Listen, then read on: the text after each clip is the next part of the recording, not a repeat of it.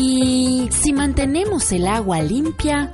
Una persona en un año produce 50 kilos de excremento y más de 500 litros de orina.